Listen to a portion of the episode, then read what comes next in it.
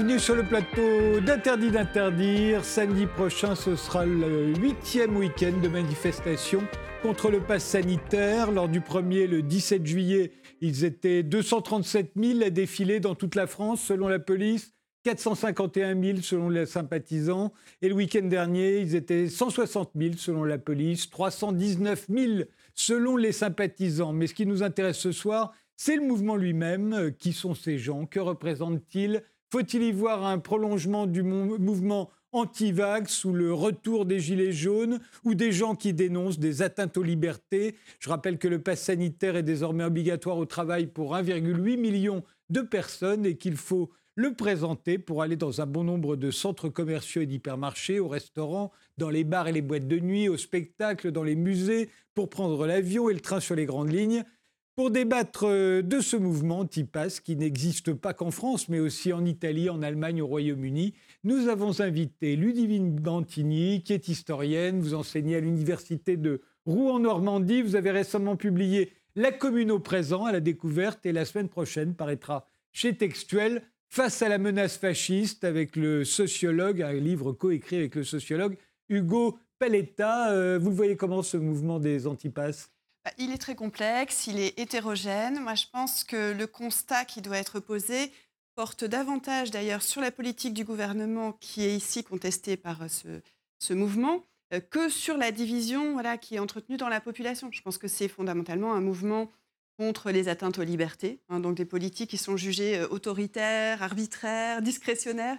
Je pense que c'est vraiment là-dessus qu'il faut insister parce que la population, elle est très fragilisée et par la crise sanitaire, la crise sociale, économique, et donc, euh, essayer de diviser les gens entre euh, anti-vax, pro-vax, entre ceux et celles qui manifestent et ceux et celles qui ne manifestent pas, euh, je pense que ce n'est pas très utile dans la situation. Ce qu'il faut plutôt analyser, c'est la politique sanitaire qui est menée, mais aussi la politique sociale et économique, qui fait qu'une partie de, ces personnes que vous citez va descendre dans la rue, décide de prendre la rue. Régis Méran, vous êtes anthropologue, journaliste, coordinateur scientifique de la plateforme internationale sur le racisme et l'antisémitisme à la Fondation Maison des sciences de l'homme. Vous le voyez comment ce, mouvement, vous? Eh bien, je, je pense que c'est un mouvement euh, assez euh, désorganisé euh, sur le plan idéologique, assez divers. mais qui est quand même grignoté par des aspects complotistes, euh, parfois même euh, antisémite, même si on va dire que c'est à la marge, mais ça veut dire quand même quelque chose. Et, euh, par là même, à mon avis, ça suscite, ça, c'est accompagné de panique identitaire et ça, suscite, disons qu'il y a une possibilité que ça soit récupéré par les nationalistes, en fait. on l'a vu lors des, premières manifestations, notamment. Mathieu Slama, analyste politique et enseignant au CELSA, l'école des hautes études en sciences de l'information et de la communication. Euh, ce mouvement, vous le voyez comment? Écoutez, moi, j'ai un avis très positif sur ce mouvement. Euh, je m'en réjouis et je vais vous dire quelque chose. Moi, je suis même, je suis même étonné euh, qu'il n'ait pas eu lieu avant. ça fait quand même un an et demi qu'on vit euh, une crise de l'état de droit sans précédent, des privations de liberté qui sont euh, incroyables, insensées. Euh, on a quand même vécu coup pour coup des confinements généralisés, des couvre-feux, des attentes à à peu près l'intégralité de tous nos principes fondamentaux, qui soient, et même de nos principes républicains, j'irais jusqu'à dire. Et du coup, je suis même étonné que, ça n'ait pas eu lieu avant, et je crois qu'en fait, le pass sanitaire a, a provoqué quelque chose au sein d'une partie de la population qui fait qu'aujourd'hui, on a, on a ces, euh, ces, manifestations qui disent quelque chose aussi de l'état de notre démocratie. Et, euh, et, pour finir juste très très rapidement, euh, finalement, est-ce que, mais on y reviendra sans doute après, mais est-ce que finalement on n'a pas là le seul contre-pouvoir qui nous reste face à l'autoritarisme du pouvoir, puisqu'on voit que tous les contre-pouvoirs ont validé la politique liberticide du gouvernement, et bah, finalement il reste les, les manifestations et quelque part la rue. Voilà. Stéphane Rosès, vous, vous êtes politologue, président du CAP, un cabinet de conseil pour les grandes entreprises, les institutions et les collectivités, enseignant à Sciences Po et HEC. Vous les voyez comment, vous? Euh, C'est un mouvement euh, de nature politique, ça concerne les affaires de la cité, c'est un mouvement minoritaire, c'est un mouvement avec trois composantes. Une composante anti-système, dans le prolongement par exemple des Gilets jaunes, mais aussi une composante euh, d'inquiétude face à la remise en cause des libertés individuelles contre le pass sanitaire et également une composante de principe de précaution par rapport au vaccin ARN et ses effets. Donc ça agrège des dimensions différentes. Euh, de ce point de vue-là, euh, c'est intéressant à analyser. Selon moi, ça ne va pas durer, mais c'est révélateur des reclassements d'une nouvelle période qui s'ouvre euh, qui a surpris tout le monde, dont les effets, c'est le retour du politique au risque de l'autoritarisme, sur le terrain sanitaire d'abord, on verra ensuite si ça s'applique aux domaines économiques, sociaux et autres, mais selon moi, nous rentrons dans une nouvelle période historique dont ce mouvement est une expression transitoire. Alors je rappelle que ce mouvement, euh, il se réclame euh, euh, uniquement de la défense des libertés, hein, c'est ce qui est proclamé à longueur de manifestation. alors est-ce que c'est... est-ce qu'il y a un vrai problème d'atteinte aux libertés en France, comme a l'air de le dire Mathieu Slama, dont il serait au fond les, les, seuls défenseurs, tous les autres auraient abdiquer Est-ce qu'on est dans un pays euh, de plus en plus autoritaire euh, euh, et de plus en plus sécuritaire aussi Il faudrait toutes les semaines descendre dans la rue pour, pour défendre les libertés, Ludivine Mantini ah, c'est indéniable qu'on est sur une pente autoritaire dans de nombreux domaines. Enfin, je pense que déjà en matière de politique sociale et économique, on assiste à des menées qui sont vraiment faites au bulldozer en termes de remise en cause des droits, des droits sociaux. Euh, la politique de l'état d'urgence euh, généralisée, euh, elle est aussi très grave du point de vue des libertés. Moi, je dirais pas seulement, pas principalement des libertés individuelles, mais des libertés publiques. donc, cette, cette, politique autoritaire, on la retrouve évidemment avec le choix du pass sanitaire, c'est-à-dire qu'on soit, c'est mon cas, pour la généralisation de la vaccination ou pas. La question du pass, elle est grave en termes justement d'atteinte à la liberté de conscience, d'atteinte au secret médical. Euh, d'atteinte aux données, euh, voilà, données personnelles. Donc euh, ça, c'est une dimension qui est très inquiétante et qui s'inscrit en fait dans une logique de contrôle de surveillance généralisée, une logique de plus en plus policière, voilà, où on va devoir finalement entrer dans cette phase de servitude à la fois involontaire et volontaire au sens d'un contrôle des uns par les autres, etc. C'est très grave aussi parce que c'est une politique qui va toucher d'abord avec le pass sanitaire les plus précaires, euh, qui touchent les salariés avec ces menaces, euh, ces intimidations, menaces de licenciement, menaces de suspension de salaire, etc.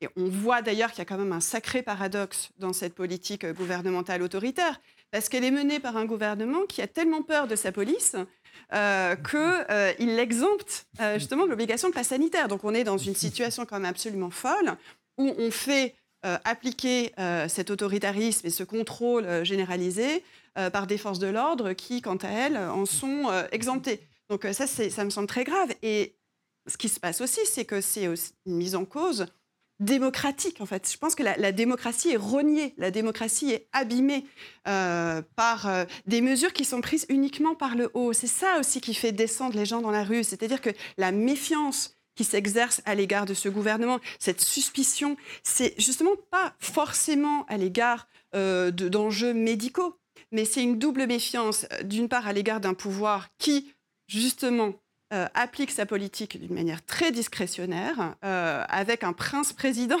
quand même qui nous dicte ce qu'il faut faire ou pas faire à 20 heures dans ses discours, alors qu'une démocratie véritable, ça serait, voilà, avec des décisions démocratiques, ce serait vraiment une voilà, constituer euh, des pôles euh, médicaux indépendants euh, des grands trusts pharmaceutiques qui viendraient nous expliquer publiquement ce qui est très important sur le plan sanitaire, pas un président de la République qui décide avec des rétro-pédalages, avec voilà, tantôt on nous dit le pass sanitaire en avril, on vous avez dit ah, mais non, mais ça ne touchera pas la vie ordinaire, ça ne concernera que les grands rassemblements de 1000 personnes.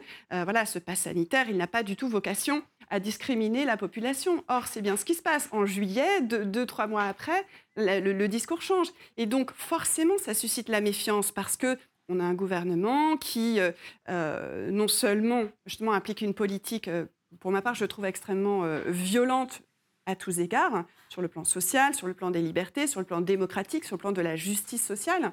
Euh, mais c'est aussi un gouvernement qui euh, n'a pas cessé de dire tout et son contraire euh, au sujet de la politique sanitaire. Et puis il faut dire également, et c'est lié, me semble-t-il, que même si encore une fois, moi je pense que la vaccination est nécessaire et très importante, euh, sur le plan sanitaire. Je n'ai pas plus de compétences que ça, euh, sinon euh, ma, conviction et mes, lectures scientifiques. Mais je pense qu'il y a aussi une méfiance à l'égard de ces groupes pharmaceutiques, de ces trusts. On a eu des scandales sanitaires, on a eu le scandale du Mediator, du Distilben. Pour ce qui concerne la population aux Antilles, on a eu le gros scandale du chlordécone. Donc c'est normal qu'il y ait une méfiance. Et donc ça doit poser aussi des questions politiques structurelles.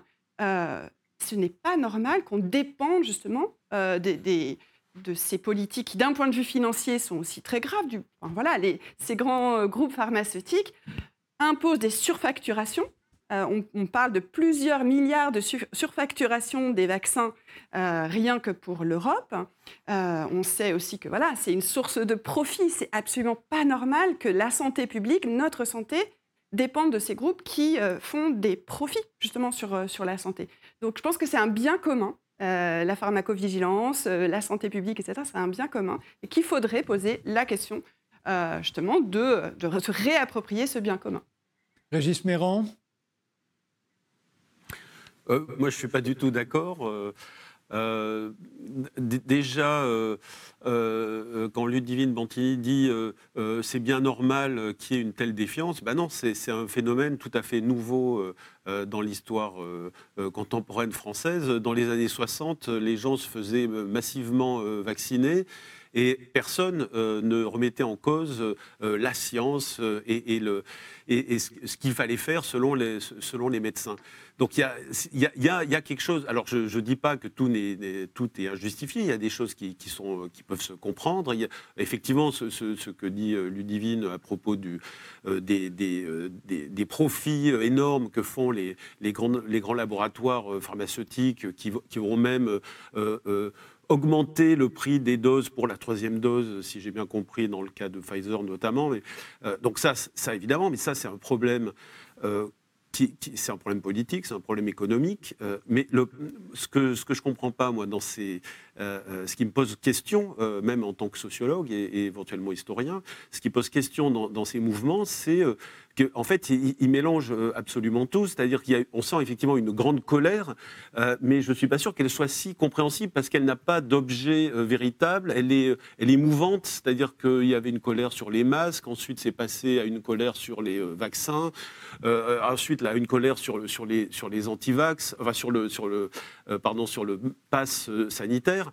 Et, donc, ça bouge tout le temps. Il y a avant tout une colère contre un pouvoir, mais euh, effectivement, alors il y, a un aspect autoritaire dans, la politique de Macron, en particulier en ce qui concerne la police. On l'a vu avec les Gilets jaunes, euh, des, violences qui sont inacceptables, dans le fait que les, manifestations maintenant sont euh, nassées, sont encadrées de façon assez violente. Tout ça est, tout à fait honteux, je trouve, et n'est pas du tout démocratique. D'ailleurs, ça a été dénoncé par de nombreuses ONG. Mais en, réalité, Macron a accentué un phénomène qui existait déjà chez Sarkozy et chez Hollande.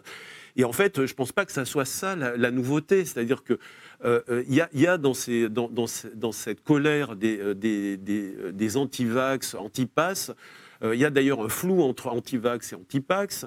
Il y, a, y a une, une haine des élites, il y a une haine de Big Pharma. On a vu émerger des figures complètement ubuesques, je trouve, enfin en tout cas qui, qui sont intéressantes à analyser, mais inquiétantes d'après moi.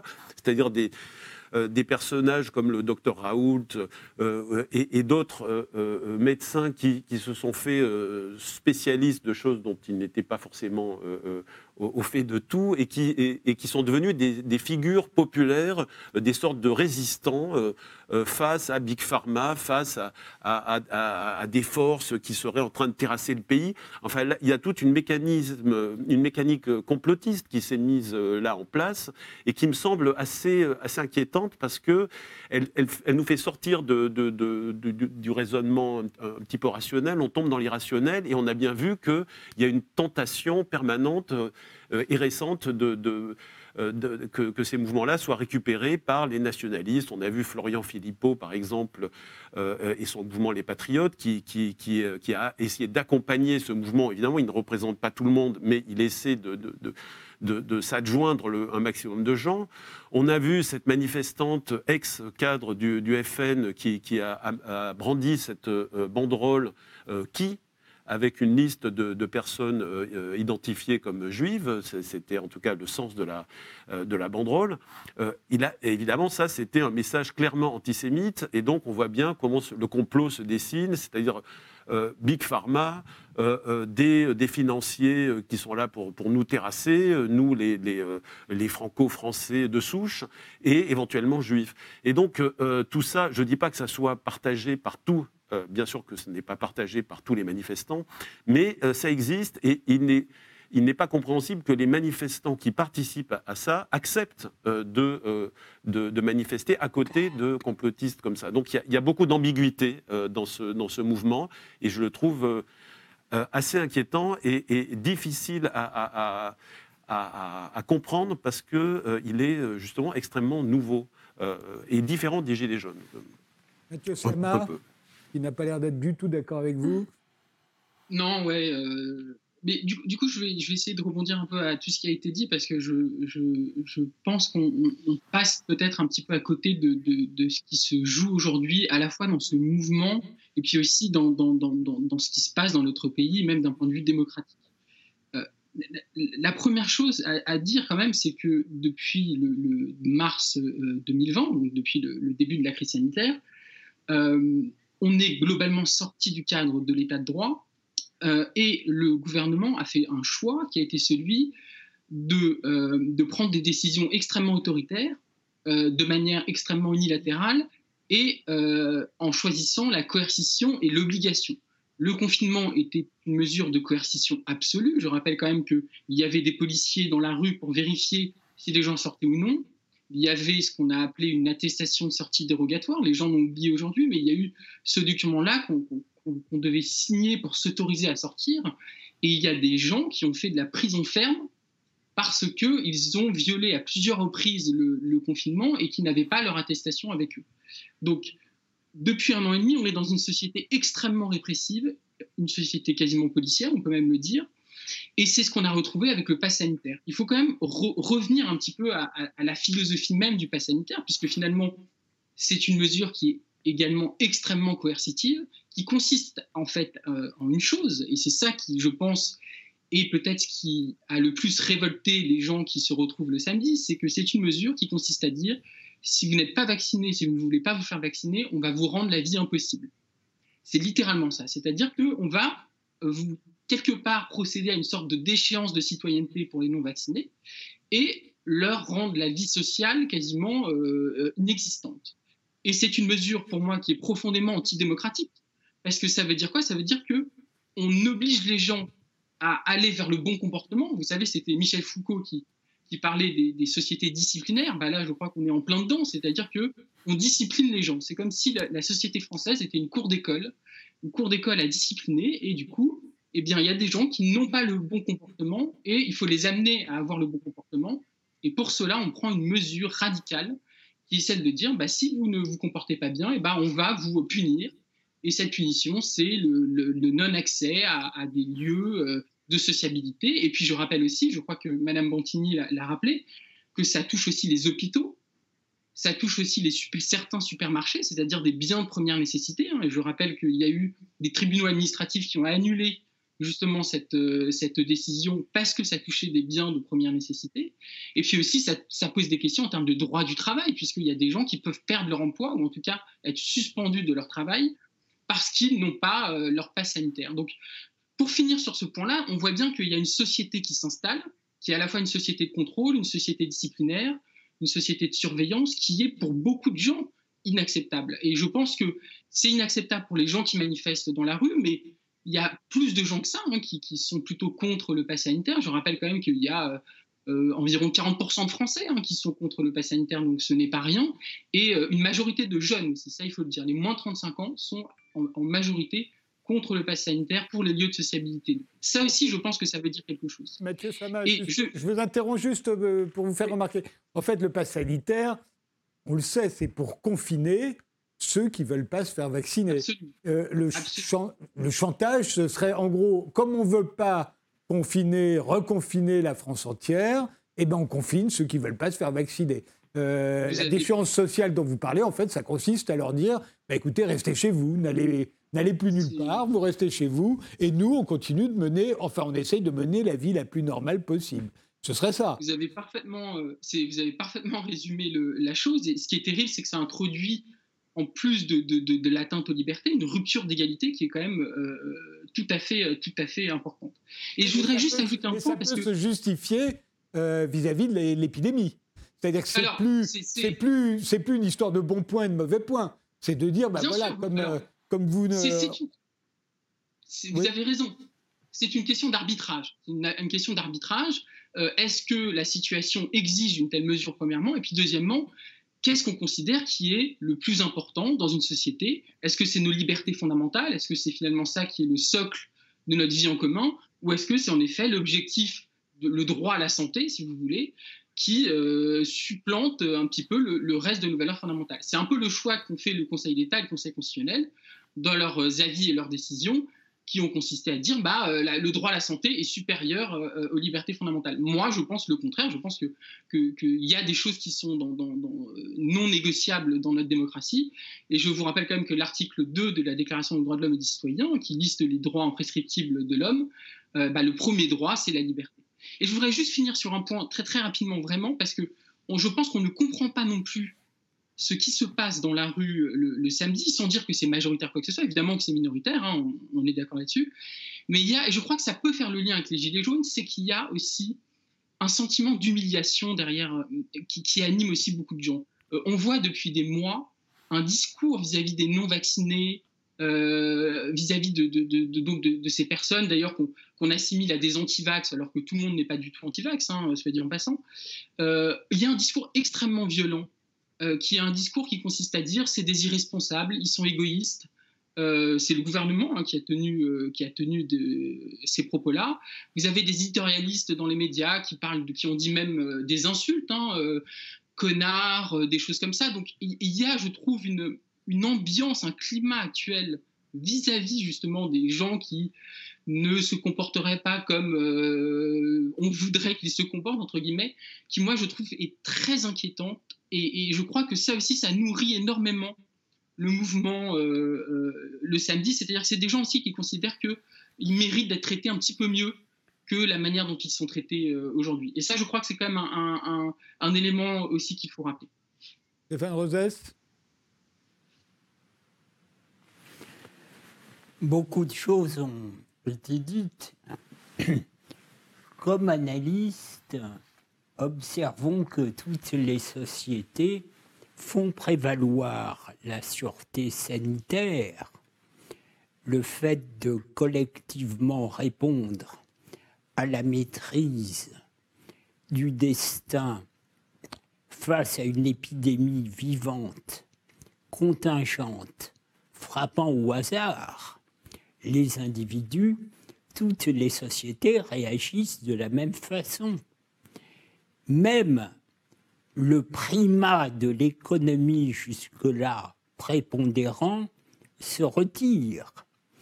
Donc, cette pandémie prend à revers toutes les parties de la société et des gouvernants qui jusqu'à maintenant étaient plutôt pour laisser les individus dans le laisser-faire économique le néolibéralisme, devoir prendre des mesures d'autorité sanitaire.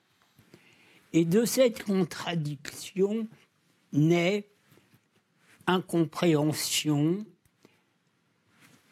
pour certains sentiments d'humiliation, interrogation sur les volontés réelles, complotisme. Et il y a donc un problème lié au passé. Nous étions habitués à plus de liberté individuelle. Elles doivent se restreindre.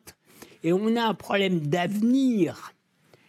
Parce que si on ne se projette pas dans l'avenir, on n'accepte pas les bons arbitrages entre les risques et les coûts. C'est pour ça que je disais que nous rentrions dans une nouvelle période de réaménagement des sociétés, de recul des libertés individuelles au profit de la sûreté collective au plan sanitaire. Ce n'est pas illégitime.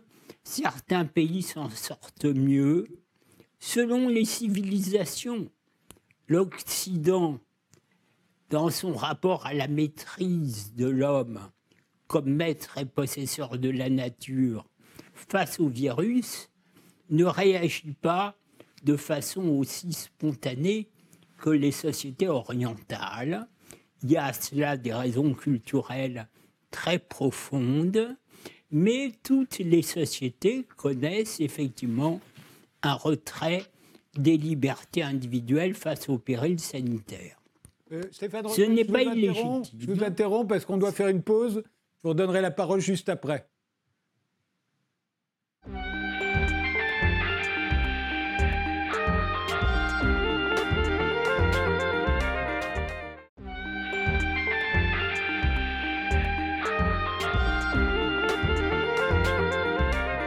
Reprend ce débat sur le mouvement de manifestations anti-pass sanitaire avec Ludivine Bantini, Régis Méran, Mathieu Slama et Stéphane Rosès, à qui je rends la parole en ajoutant une question. Euh, Stéphane Rosès, vous parliez des Gilets jaunes tout à l'heure. On a souvent fait le parallèle entre ce mouvement et le mouvement des Gilets jaunes. Euh, d'ailleurs, les médias les traitent à peu près aussi mal euh, les uns que les autres. il y a néanmoins une différence et elle est de taille d'après ce que disent tous les enquêteurs, y compris la police, euh, dans le mouvement anti-pass sanitaire, il y a beaucoup plus de diplômés et même de CSP, que de, que de membres des classes populaires.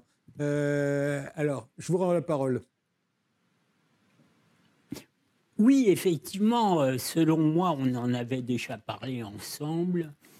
Les Gilets jaunes étaient une chacrie qui interpellait dans la tradition séculaire qui est la nôtre à partir de la question sociale de la fiscalité, la question des devoirs des gouvernants, la question de la souveraineté. Les gouvernants nous représentent-ils nous ou représentent-ils d'autres types de forces? Alors, le mouvement actuel est de nature fort différente, même si elle agrège effectivement une opposition qui estime que euh, le gouvernement actuel n'est pas légitime ou n'est plus légitime.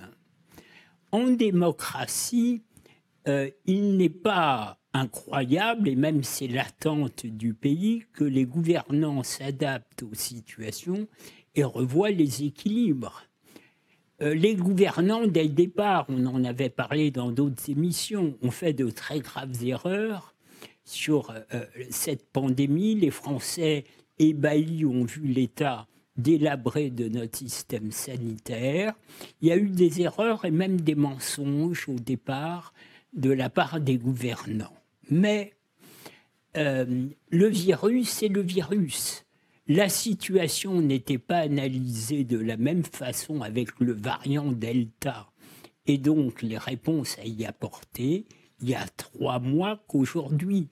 Et donc, il est de la vocation des gouvernants de trouver les meilleures solutions. Mais il est vrai, surtout dans un pays aussi politique que la France, que les gouvernants sont arrivés dans le moment présent avec une défiance importante d'une partie de la population datant euh, des Gilets jaunes, euh, datant du début de la crise pandémique et ce n'est pas sans effet. Alors pourquoi les classes moyennes Elles sont un peu représentées sur ce plateau?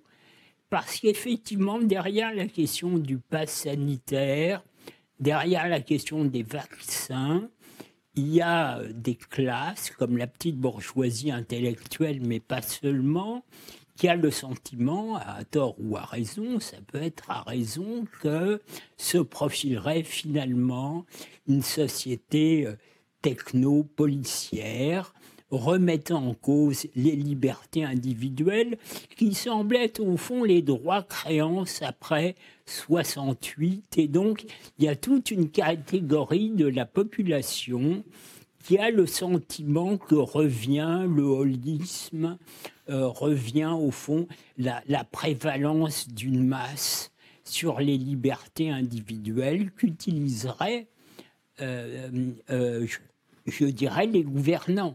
Donc en cela, ce mouvement n'est pas le prolongement des Gilets jaunes, il l'intègre, il est hétéroclite, il est intéressant et il est transitoire parce que nous ne savons pas de quoi demain sera fait, mais il y a une chose qui est certaine c'est que la crise pandémique remet le politique devant, je n'ai pas dit la démocratie, j'ai dit la prévalence de la maîtrise collective du destin des peuples sur les autres dimensions.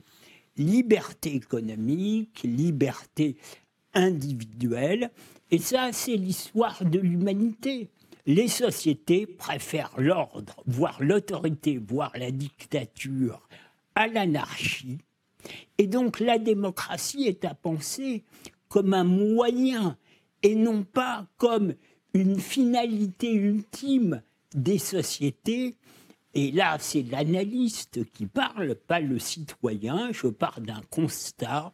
J'essaye de comprendre ce que nous vivons aujourd'hui dans les sociétés occidentales, en Europe, c'est variable selon les pays et c'est variable, je le disais tout à l'heure, selon les types de civilisation, de rapport à l'espace et au temps. Et c'est ça que nous vivons dans euh, la sidération de tous les acteurs qui véritablement ne s'attendaient pas à ce qui advient.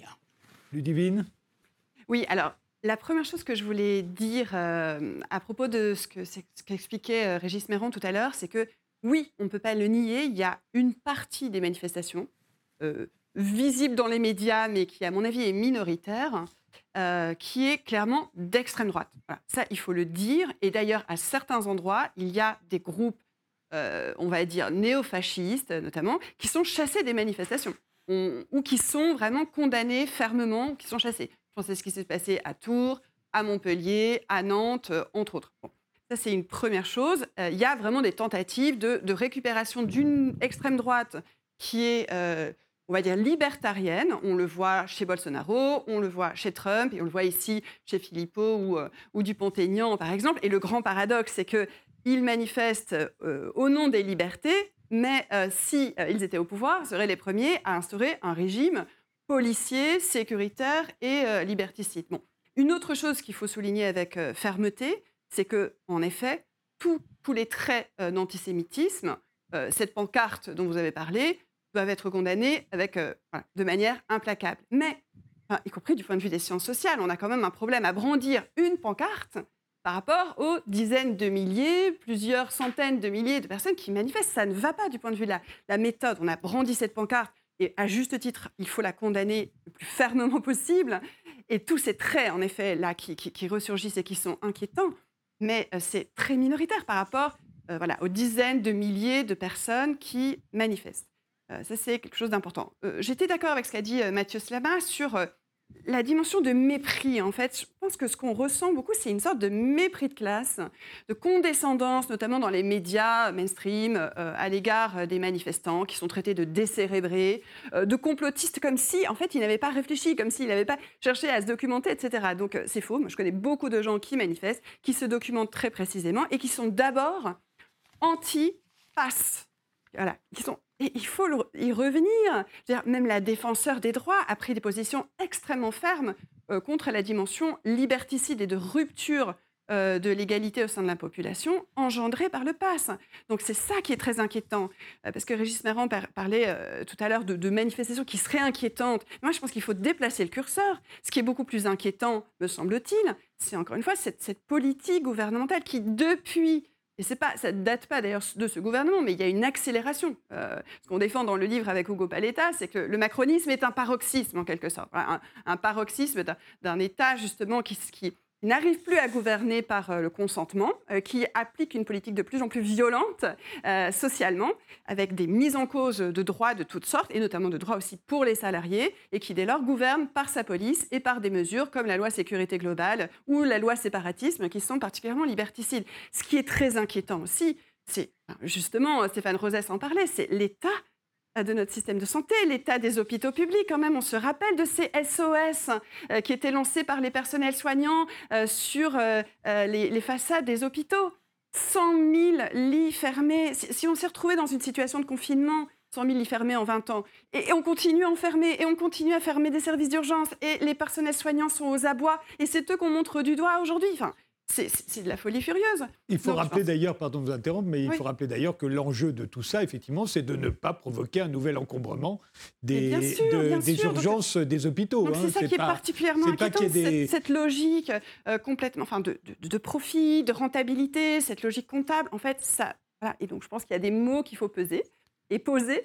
Euh, et notamment, c'est voilà, une logique de profit qui a trait quand même au système dans lequel on vit. Et moi, je ne parlerai pas d'Occident de ce point de vue. C'est là que je diffère euh, du point de vue exprimé par Stéphane Rosès. C'est-à-dire que ce n'est pas l'Occident, c'est un système économique. Il y a un nom, euh, il n'est pas tabou, c'est le, capitalisme, qui, qui, a pour vocation, hein, c'est tout simple, hein, ça, je veux dire, c'est assez objectif, hein, qu'on soit d'accord ou pas d'accord sur son, sur son fonctionnement, il n'a pas d'éthique. Voilà, tout est euh, sujet de marchandise, tout peut être l'objet d'une marchandisation. Et c'est pour ça que pour ce qui est de la pandémie, parce que Stéphane Rosès disait, bon, bah, finalement, ça surgit un peu au hasard, ça touche les populations un peu au hasard, mais il faut aussi se rappeler, et c'est ça qui est quand même très important dans la situation, c'est que ces pandémies, elles se multiplient, euh, elles sont liées à, des, euh, ce qu'on appelle des, enjeux zoonotiques, de, de sauts d'espèces, qui sont liés aussi à des destructions euh, d'écologie, euh, d'écologie forestière notamment, des sauts d'espèces qui sont liés aux, déforestations, à des exploitations de plus en plus éhontées euh, de, territoires entiers, et toujours dans une logique de profit.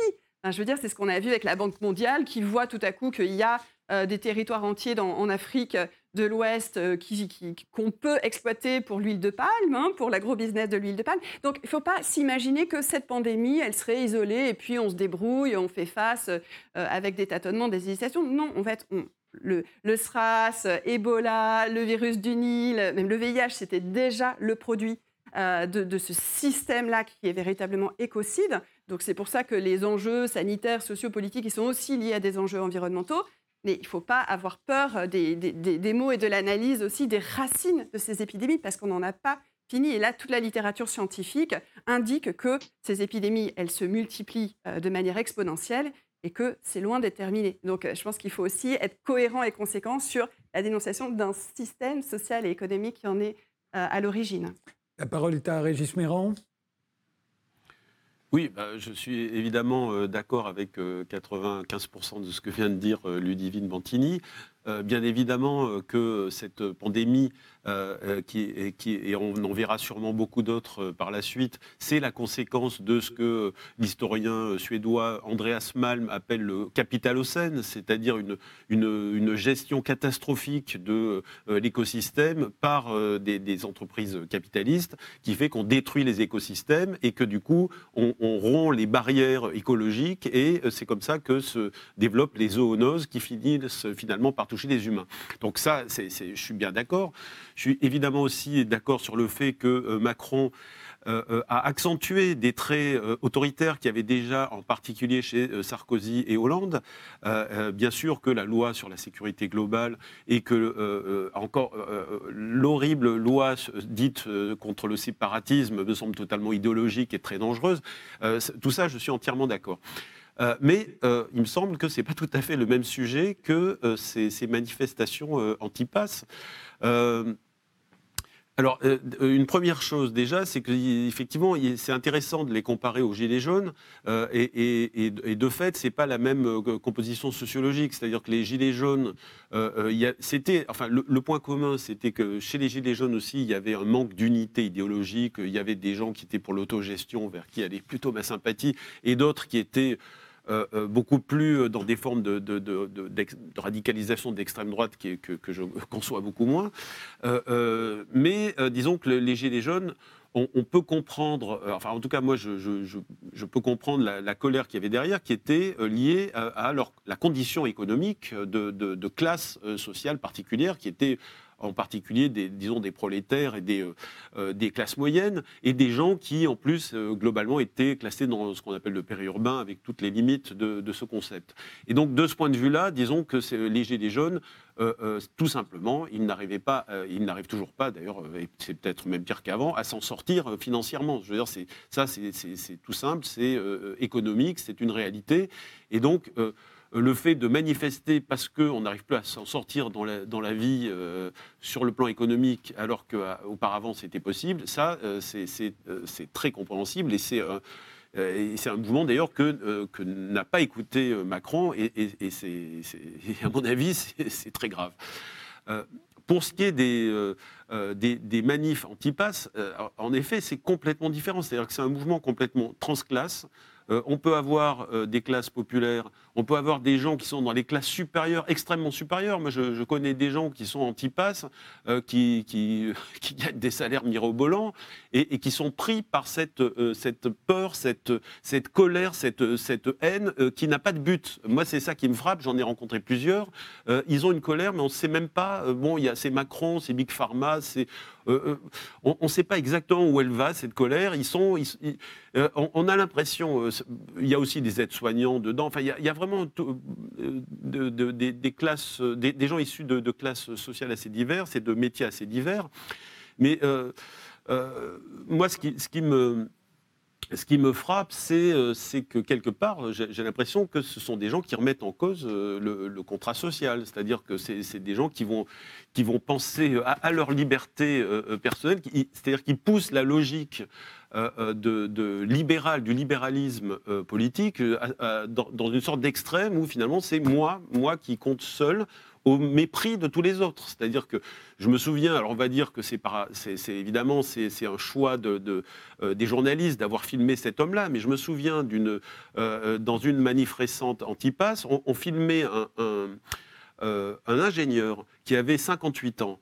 qui n'était pas un gamin donc, euh, qui devait gagner certainement euh, très bien sa vie. Un ingénieur qui expliquait très fièrement devant la caméra Ah, bah écoutez, euh, je vois pas pourquoi on devrait se vacciner, alors que qu'est-ce que ça va changer pour les vieux qui de toute façon seraient morts, ils, vont, ils vont juste gagner six mois et de toute façon, dans six mois après, ils vont mourir. Donc ce, raisonnement-là, qui frôle d'ailleurs l'eugénisme, on l'a entendu aussi chez des, des, plus ou moins intellectuels, souvent dans les médias. Euh, euh, je pense à André Comte-Sponville notamment, qui, qui là-dessus m'a vraiment euh, extrêmement étonné. mais disons que cet égoïsme-là, qui, me semble être un égoïsme de, d'enfants gâtés, parce que je veux dire, n'oublions pas qu'il y a quand même des tas de pays dans, le Sud qui n'ont pas le, vaccin, qui n'auront pas le vaccin, qui vont mourir par millions. et, et d'ailleurs, dans le Nord, personne ne les aide, ces gens-là. Et donc, euh, euh, alors que nous, les enfants gâtés qui avons la possibilité de nous vacciner pour éviter euh, que les personnes fragiles meurent, eh ben, on ne le fait pas parce, par à cause de, pour défendre nos libertés individuelles. Je trouve ça absolument problématique. Voilà, tout simplement. Mathieu Slama, à ce sujet d'ailleurs, on a affaire à, un virus qui, même dans son variant Delta, reste très peu létal. Euh, il est de plus en plus contagieux, mais, la létalité reste la même. Elle est assez basse. Euh, c'est quand même un coup de bol, parce que si on avait eu la peste ou euh, Ebola, c'est pas un pass sanitaire qu'on aurait opposé, c'est les fusils. On aurait tiré sur les gens qui sortaient de chez eux en étant porteurs du virus. D'ailleurs, c'est une des missions qui serait attribuée au CRS, on le sait en cas d'épidémie, c'est eux les pauvres qui devraient tirer sur les gens qui sortent de leur maison quand même.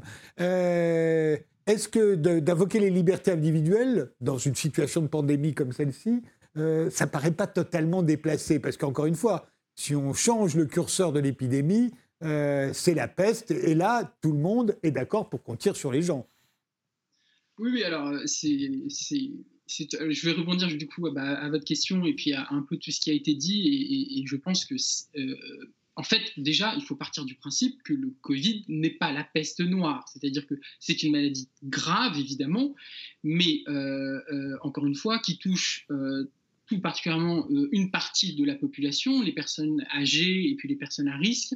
Et donc, il y a des moyens, en fait, très démocratiques. Il y avait des moyens démocratiques pour lutter contre cette pandémie. Et c'est la première chose que je voudrais dire, c'est-à-dire que on a fait le choix de, de l'autoritarisme, de, on a comment dire, on a fait le choix de, sortir en quelque sorte de la démocratie, alors qu'on avait des outils démocratiques, on avait les moyens de lutter contre cette pandémie euh, de manière démocratique. Et je crois que, d'ailleurs, c'est là où on peut faire le lien avec l'état d'exception dans lequel on est un peu plongé depuis, euh, on va dire, 2015, depuis la vague d'attentats qu'on a eue.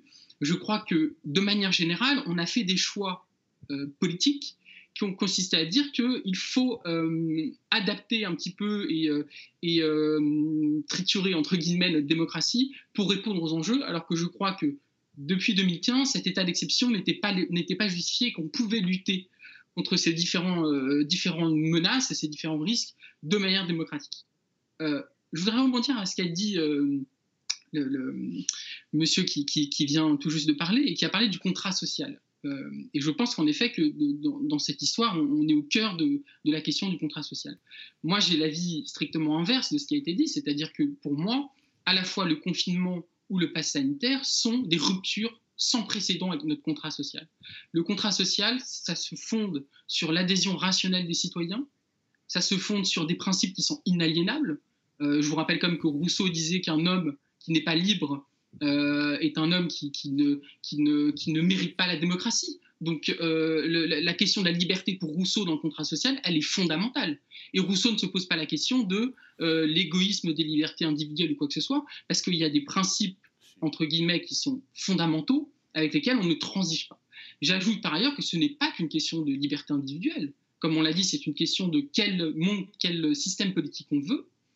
Euh, quelle société on veut? Est-ce qu'on veut une société du QR, code où euh, pour aller au restaurant on doit montrer, euh, patte blanche avec une espèce d'outil numérique qui ensuite potentiellement peut être utilisé on ne sait comment Est-ce que c'est une société où les policiers peuvent aller dans les restaurants nous demander notre, notre carte d'identité pour vérifier si on a bien le pass sanitaire ou pas? Donc ça, c'est un combat qui est profondément collectif. C'est pas du tout une question euh, d'égoïsme ou quoi que ce soit. Et puis j'ajoute troisièmement, encore une fois, que dans cette crise, on a rompu avec des, droits collectifs fondamentaux, le, droit du travail, encore une fois, la liberté d'association, euh, tout un tas de, choses. Euh, il y a aussi une autre chose aussi que, que, je veux ajouter sur ce point, c'est que quand vous regardez les images des manifestations, qui se passent de manière très calme, hein, soit dit en passant, on voit des policiers qui entoure littéralement, à Paris notamment, euh, qui entoure littéralement le cortège. C'est-à-dire qu'on s'est habitué à des images où des manifestants se retrouvent totalement dans une nasse euh, de policiers euh, qui encerclent et qui déterminent, on va dire, le, rythme de la manifestation. Ça, c'est quelque chose aussi qu'on peut considérer comme inacceptable dans une démocratie. Donc, on voit bien que derrière tout ça, il y a euh, des, droits collectifs, des, libertés fondamentales qui engagent notre société tout entière, qui sont en jeu. Et donc ce n'est pas du tout, je ne suis pas du tout d'accord, une question d'égoïsme ou quoi que ce soit. Euh, la deuxième chose, c'est sur finalement le, mouvement en lui-même. Euh, je suis assez d'accord avec tout ce qui a été dit, c'est-à-dire que c'est un mouvement qui est très hétéroclite, qui est transclasse. Il, y a, la droite, la gauche, l'extrême droite, l'extrême gauche. Et finalement, moi, je trouve que c'est ça qui est intéressant, c'est qu'il y a des gens qui ne, qui ne partagent absolument aucune opinion entre eux, mais qui se retrouvent sur la chose qui, soit, qui est peut-être la plus fondamentale dans notre société, c'est la défense des libertés et de nos droits fondamentaux. Et ça, c'est, je trouve, quelque chose qui est peut-être, qui pour moi, euh, fait de ce mouvement quelque chose de peut-être plus intéressant encore que les Gilets jaunes. Hein. Euh, moi, les Gilets jaunes, je, je, le voyais avec beaucoup d'intérêt et, avec un regard très positif, hein, évidemment, mais là, on a quelque chose dépasse encore plus la sans question des intérêts et la question de voilà de, on est dans quelque chose qui est peut-être encore, encore plus fondamental et je trouve justement très intéressant qu'il y ait toutes les composantes de la société qui se retrouvent dans, dans, ce mouvement. J'ajouterais juste un point à ce qui a été dit, c'est que j'ai l'impression quand même, mais l'avenir euh, me dira si j'ai si raison ou tort, hein, mais qu'on est quand même en train d'assister à peut-être la naissance d'un nouveau clivage qui est un peu générationnel quand même. C'est-à-dire qu'on voit que depuis le premier confinement, les jeunes ont quand même été globalement les grands sacrifiés de cette crise. Euh, les jeunes qui sont les personnes les moins à risque vis-à-vis du virus, on leur a demandé de faire l'effort pour la collectivité, ce qui peut s'entendre hein, dans l'absolu. Mais du coup, euh, c'est eux qui ont peut-être été les grands sacrifiés, et on voit dans les études d'opinion que ce sont eux qui sont les plus réfractaires finalement à la politique sanitaire. Alors, c'est évidemment logique parce que c'est des jeunes qui ont envie de sortir, c'est des jeunes qui, euh, voilà, mais euh, on voit quand même que dans cette crise, il y a une sorte de clivage générationnel qui s'est installé. Et on peut aussi considérer que ce clivage est presque aussi un peu philosophique, c'est-à-dire qu'il y a d'un côté les gens qui sont plutôt du côté de l'ordre, euh, du côté de, la coercition, on impose des règles finalement, euh, et qu'on retrouve chez beaucoup d'électeurs d'Emmanuel Macron d'ailleurs, euh, et puis des gens peut-être qui, qui, se rendent compte avec cette crise que bah, peut-être que la société de l'ordre, la société disciplinaire, la société de contrôle, tout ça, c'est peut-être forcément, pas forcément le modèle de société vers lequel on veut aller. Et peut-être qu'il y a eu même chez certains une sorte d'épiphanie euh, sur l'idée que bah, il vaut mieux une société avec euh, trop de liberté qu'une société avec trop d'ordre. Voilà. Et la dernière chose que je voudrais dire. Dernière, parce qu'il nous reste très peu de temps. Voilà. Toute dernière. Vraiment, je, je, en, deux phrases. Euh, il faut aussi se rendre compte du cynisme avec lequel Emmanuel Macron et le gouvernement gèrent cette crise, puisqu'il y a vraiment une volonté d'hystériser le débat, une volonté de, bouc émissaire, hein, vraiment désigner un bouc émissaire dans, le non-vacciné, et tout ça a des fins électorales, parce que je rappelle qu'Emmanuel Macron, son but c'est de réunir son électorat en vue du premier tour de l'élection présidentielle, et en fait, il est en train de jouer un jeu qui, je trouve, moi, est très dangereux d'un point de vue démocratique. C'est-à-dire qu'il hystérise le débat, il polarise le débat, à des fins électorales. Et ça, moi, je crois que c'est quelque chose qui, est très inquiétant. Alors, deux phrases pour euh, conclure, euh, Ludivine Mantini. Deux phrases. Alors, la première, c'est euh, que par rapport à tout ce qui a été dit sur Big Pharma, le Nord, le Sud, le Sud qu'on n'aime pas, qu'on n'aide pas, je pense qu'il faut lever les brevets. Il faut exiger qu'on lève les brevets. Voilà, il faut vraiment être très très ferme par rapport à cette industrie pharmaceutique. Et la deuxième chose par rapport à ce que disait Mathieu Slama, c'est que pour ma part, je pense qu'il ne faut pas aller manifester bras dessus, bras dessous avec euh, l'extrême droite, avec des gens, avec ces dirigeants d'extrême droite qui récupèrent le mouvement, qui sont eux-mêmes racistes, xénophobes, antisémites. Donc on n'a rien à faire avec ces gens-là. Voilà, et ça, ça doit être euh, très clair. Ça n'empêche en rien les mobilisations et le fait euh, de, de, prendre la rue. Deux phrases très vite, Stéphane Rosès. Beaucoup de choses ont été dites. Je ne suis pas d'accord avec l'idée selon laquelle nous sortons de l'état de droit, que nous allons vers le fascisme, il y a un rééquilibrage entre les différents types de liberté et nous rentrons, ça a été dit, dans une nouvelle période. La globalisation néolibérale touche, elle part de l'Occident, elle arrive en Orient, elle se retourne contre l'Occident et la façon dont les différents pays répondent, comme la crise sanitaire, varie selon les pays. Euh, personne ne sait où on va. La tendance première, c'est de dire il y a un système, il y a une volonté, c'est de confondre corrélation et causalité. Ça fait des complotismes simples, d'autres plus sophistiqués, ce qui m'intéresse, moi, c'est de comprendre les mécanismes qui travaillent les sociétés et qui font qu'elles prennent telle ou telle forme, car selon moi, ce sont les peuples qui font l'histoire, et l'histoire ne se fait jamais contre les peuples. Je vous remercie, je suis obligé de nous arrêter là, puisqu'on a largement dépassé le temps imparti. Merci de nous avoir suivis. Et rendez-vous au prochain numéro. Et merci tous les quatre d'avoir participé à ce débat.